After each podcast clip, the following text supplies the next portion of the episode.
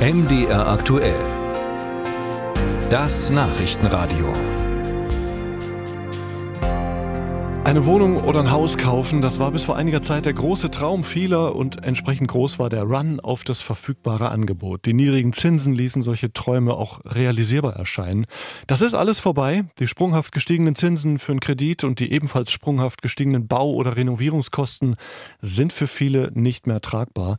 Es sei denn, man ergattert ein Schnäppchen, zum Beispiel bei einer Zwangsversteigerung. Und damit sind wir bei unserer Rubrik Sparen mit Finanztest am Samstag und ich kann reden mit Michael Bäumer von der Stiftung Stiftung Warentest. Hallo, ich grüße Sie. Ja, hallo. Herr Bäumer, die Nachfrage nach Immobilien ist ja drastisch eingebrochen, hat mir neulich ein Notar erzählt. Sind das denn jetzt im Prinzip gute Zeiten für Zwangsversteigerung? Es ist so, dass äh, zum einen durch die gestiegenen Zinsen manche vielleicht mit den Nachfinanzierungen nicht hinkommen und äh, dadurch äh, die Zahl der angebotenen Objekte äh, leicht gestiegen ist in diesem Jahr. Zum anderen ist es so, dass durch die höheren Zinsen natürlich es auch schwieriger ist, eine Immobilie zu finanzieren. Und da guckt man natürlich auch danach mehr, wo könnte man denn günstig wegkommen. Und da sind Zwangsversteigerungen durchaus eine Möglichkeit. Mhm. Können Sie uns mal den Ablauf schildern? Wo erfahre ich, dass eine Zwangsversteigerung irgendwo angesetzt ist und wie läuft die dann ab?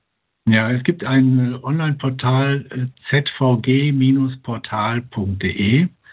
Dort finden Sie alle Zwangsversteigerungstermine, können Sie nach Bundesländern sortieren und äh, wenn Sie dort reingehen, sehen Sie dann die Objekte und ganz konkret, wenn Sie reingehen, dann sehen Sie dann auch noch ein Sachverständigengutachten zu dem Objekt. Das sollten Sie auf jeden Fall äh, gelesen haben.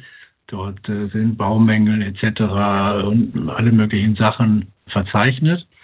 Wenn Sie da mehr Interesse haben, sollten Sie natürlich das Objekt sich vorher angucken. Manchmal kann man in die Häuser rein, manchmal kann man nur halt mit Nachbarn sprechen und sich so ein bisschen erkundigen. Das ist eben die Vorrecherche zu dem Termin selber. Dort ist es so, dass Sie sich dort ausweisen müssen mit Personalausweis.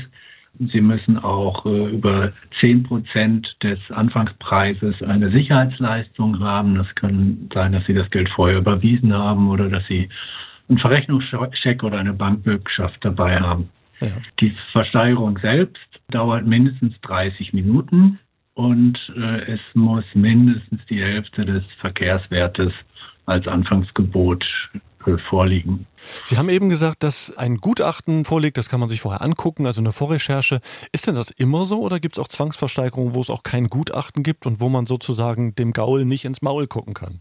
Es äh, gibt immer eine Beschreibung des Objektes und äh, die Detailtiefe ist halt unterschiedlich stark. Also es gibt äh, dann Beschreibungen von außen und dort steht im Gutachten, es konnte jetzt das Gebäude nicht von innen besichtigt werden, mhm. aber es gibt eben auch Gutachten, wo detailliert drin steht, welche Mängel äh, vielleicht das Haus hat etc.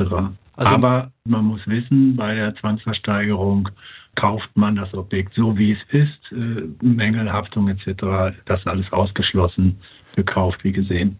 Und sollte man sich als Interessent bei dem eigentlichen Zwangsversteigerungstermin auch eine Strategie zurechtlegen?